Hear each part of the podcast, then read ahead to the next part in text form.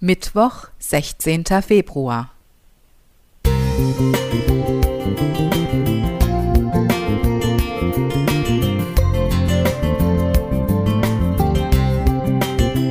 Ein kleiner Lichtblick für den Tag.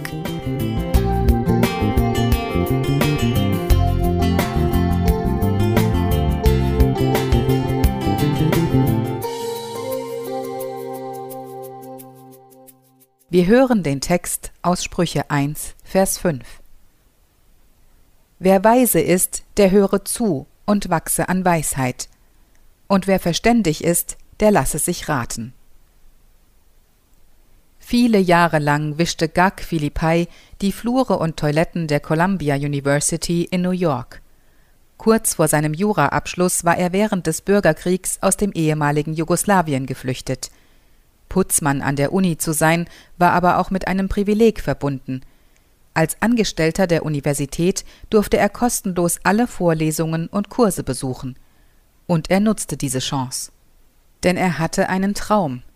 Eines Tages als Lehrer arbeiten. Er wollte philosophische Bücher in seine Muttersprache Albanisch übersetzen, damit auch seine Landsleute Zugang zu dieser Weisheit bekämen. Um sein Ziel zu erreichen, stand er früh auf, hörte alle nötigen Vorlesungen und schrieb bei den Kursen mit. Um 14.30 Uhr tauschte er den Schreibblock gegen Eimer und Schrubber.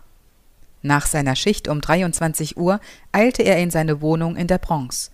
Dort büffelte er, bis ihm die Augen zufielen. Vor den Prüfungen lernte er die ganze Nacht hindurch, und er bestand, mit Auszeichnung. Mit 52 Jahren hielt er endlich seine Abschlussurkunde in der Hand und war überglücklich. Der Dekan der Uni sagte über Philippai, er wahre seine Würde, ob er nun akademische Arbeit leiste oder den Flur wische. Er sei aber auch dankbar und bescheiden und hätte seine Zukunft mit Tatkraft und Fleiß selbst in die Hand genommen. Philippais Karriereziel war nicht das Geld, wahren Reichtum fände er in seinem Herzen und in seinem Kopf, nicht in seinen Taschen. Er nickte und machte sich wieder an die Arbeit. Was setze ich ein, damit meine Landsleute den Zugang zur wahren Weisheit finden? Studiere ich mit ähnlichem Eifer meine weise Lieblingslektüre?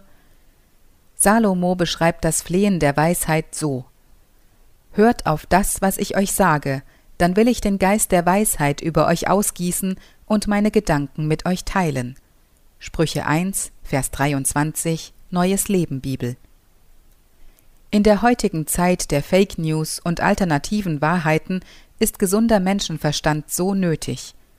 Und ein Verstand, der sich durch Ehrfurcht vor Gott schulen und beraten lässt, kann viel eher blanken Unsinn von Wahrheit unterscheiden. Voraussetzung ist, wir müssen echte Erkenntnis wertschätzen und auf Gottes Geist hören.